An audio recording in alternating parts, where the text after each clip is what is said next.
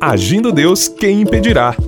Uma palavra de fé, esperança, amor e prosperidade para a sua vida. Olá, meus queridos! Paz, saúde e prosperidade para você. Que você tenha um dia de excelência, um dia de alegria, de vitória, de esperança. É isso aí. Levante a sua cabeça, porque está iniciando mais um tempo, mais um dia, mais um momento do agir de Deus na sua vida. Confie. Palavra para você: confiança. Confie, acredite. Confie em Deus em primeiro lugar.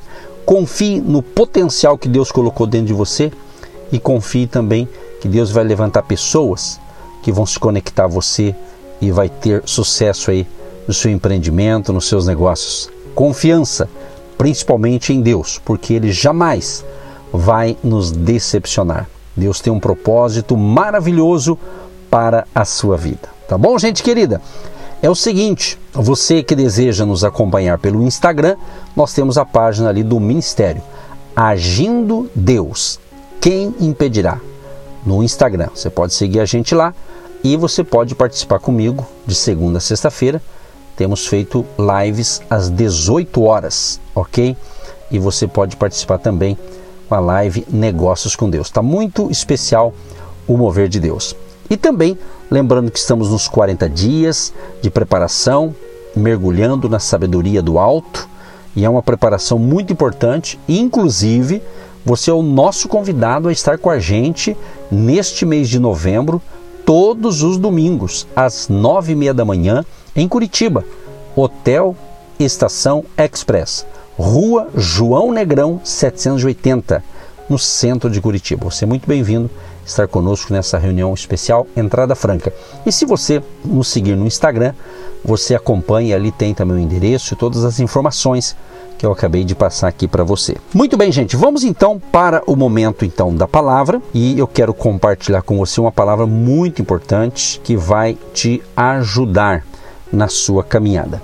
Hoje eu separei aqui João capítulo 3. Eu vou ler do verso 1 até o verso 8. Diz assim: E havia entre os fariseus um homem chamado Nicodemos, príncipe dos judeus. Este foi ter de noite com Jesus e disse-lhe: Rabi, bem sabemos que és mestre vindo de Deus, porque ninguém pode fazer estes sinais que tu fazes se Deus não for com ele? Jesus respondeu e disse-lhe: Na verdade te digo que aquele que não nascer de novo não pode ver o reino de Deus. Disse-lhe Nicodemos: Como pode um homem nascer sendo velho? Porventura pode tornar a entrar no ventre de sua mãe e nascer? Jesus respondeu: Na verdade, te digo que aquele que não nascer da água e do espírito não pode entrar no reino de Deus. O que é nascido da carne é carne, e o que é nascido do espírito é espírito. Não te maravilhes de ter dito: necessário vos é nascer de novo. O vento assopra onde quer, e ouves a sua voz, mas não sabes de onde vem, nem para onde vai.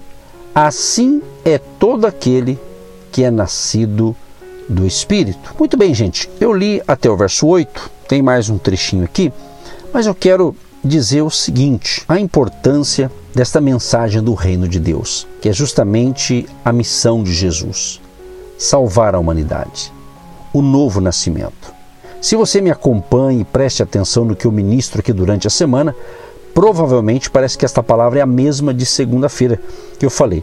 É parcialmente, mas Deus está me dando essa semana esses temas, justamente a missão maior minha aqui, como pregador do Evangelho, é falar de salvação, é falar de Jesus Cristo, que é o único que pode salvar, que é o único que pode nos dar a vida eterna e perdoar os nossos pecados. Mas antes, vamos falar um pouquinho desse homem aqui que Jesus o instruiu, o chamado aqui o Nicodemos. Nicodemos, o significado aqui de Nicodemos, o nome, conquistador do povo.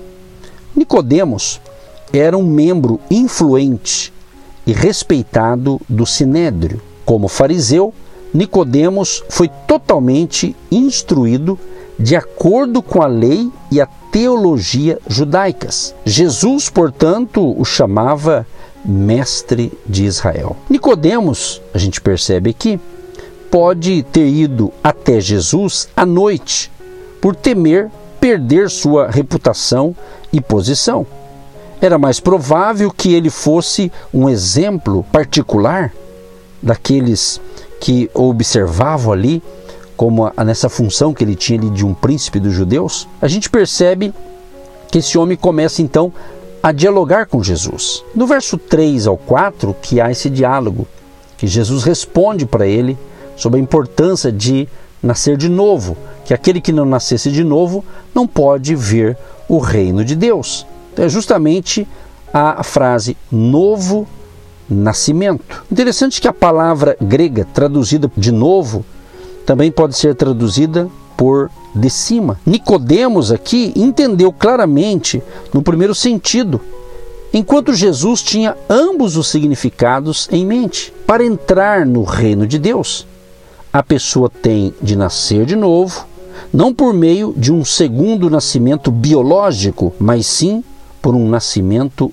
espiritual de cima. Então, mediante o arrependimento, aparece então uma nova ordem de vida para o crente em Jesus Cristo. Jesus aqui ele usou a figura do novo nascimento para que dramaticamente aqui indicasse três coisas. Primeiro, sem o novo nascimento não existe vida nem relacionamento com Deus. Em João 14, o verso 6, Jesus dá aqui, como eu digo, né, o caminho, aqui o endereço.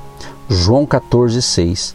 Disse-lhe Jesus: Eu sou o caminho e a verdade e a vida. Ninguém vem ao Pai senão por mim. Então, isso está bem claro, isso aqui, da importância de Jesus na minha vida e na sua vida. Outra coisa importante: no novo nascimento surge uma nova perspectiva à medida que vemos o reino de Deus. João 3,3: Jesus respondeu e disse-lhe: Na verdade, na verdade te digo que aquele que não nascer de novo não pode ver o reino de Deus.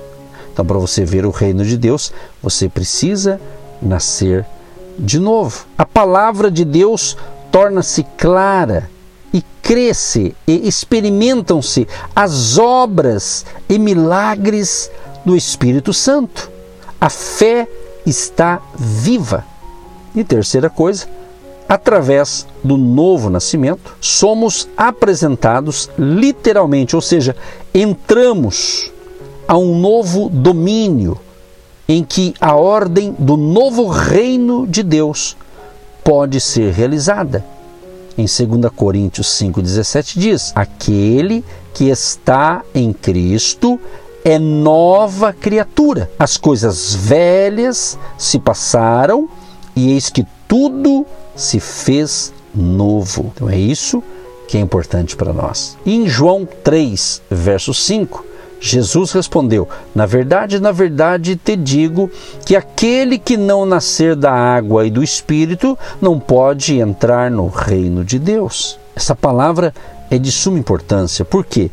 Porque o novo nascimento é mais do que ser simplesmente salvo. É uma experiência requalificante, abrindo as possibilidades de todo o nosso ser a dimensão sobrenatural da vida e nos adaptando a um início da ordem do reino de Deus. Você só vai entender isso, ou seja, o reino de Deus, através desse novo nascimento. Você participa da família de Deus. Você vai entrar numa dimensão, já fala aqui, sobrenatural, que é a dimensão de Deus, do Altíssimo quer dizer, uma dimensão sobrenatural da vida. Você entra numa ordem do reino de Deus.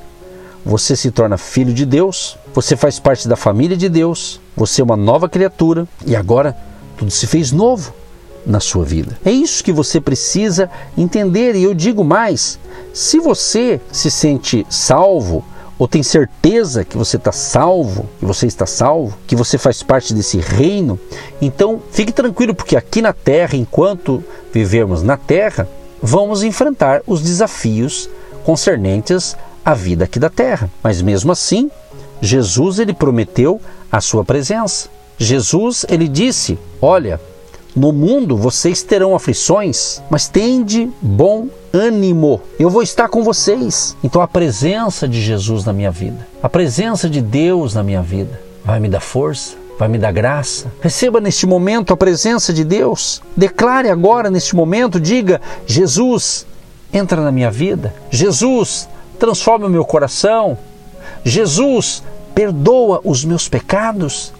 Jesus, eu quero mais de ti. Se você já tem certeza da salvação, se você é um cristão, você é temente a Deus, então por que que você está tão preocupado? O que, que Jesus diz em Mateus 6,33?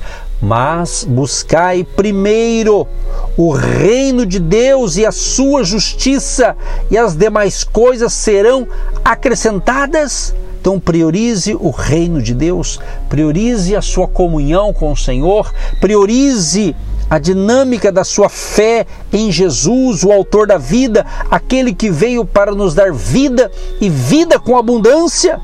Então ele conversou com Nicodemos e explicou sobre a salvação, explicou o que é nascer de novo. E é interessante que no verso 8 de João capítulo 3, Jesus diz: "O vento assopra onde quer e ouves a sua voz, mas não sabes de onde vem, nem para onde vai.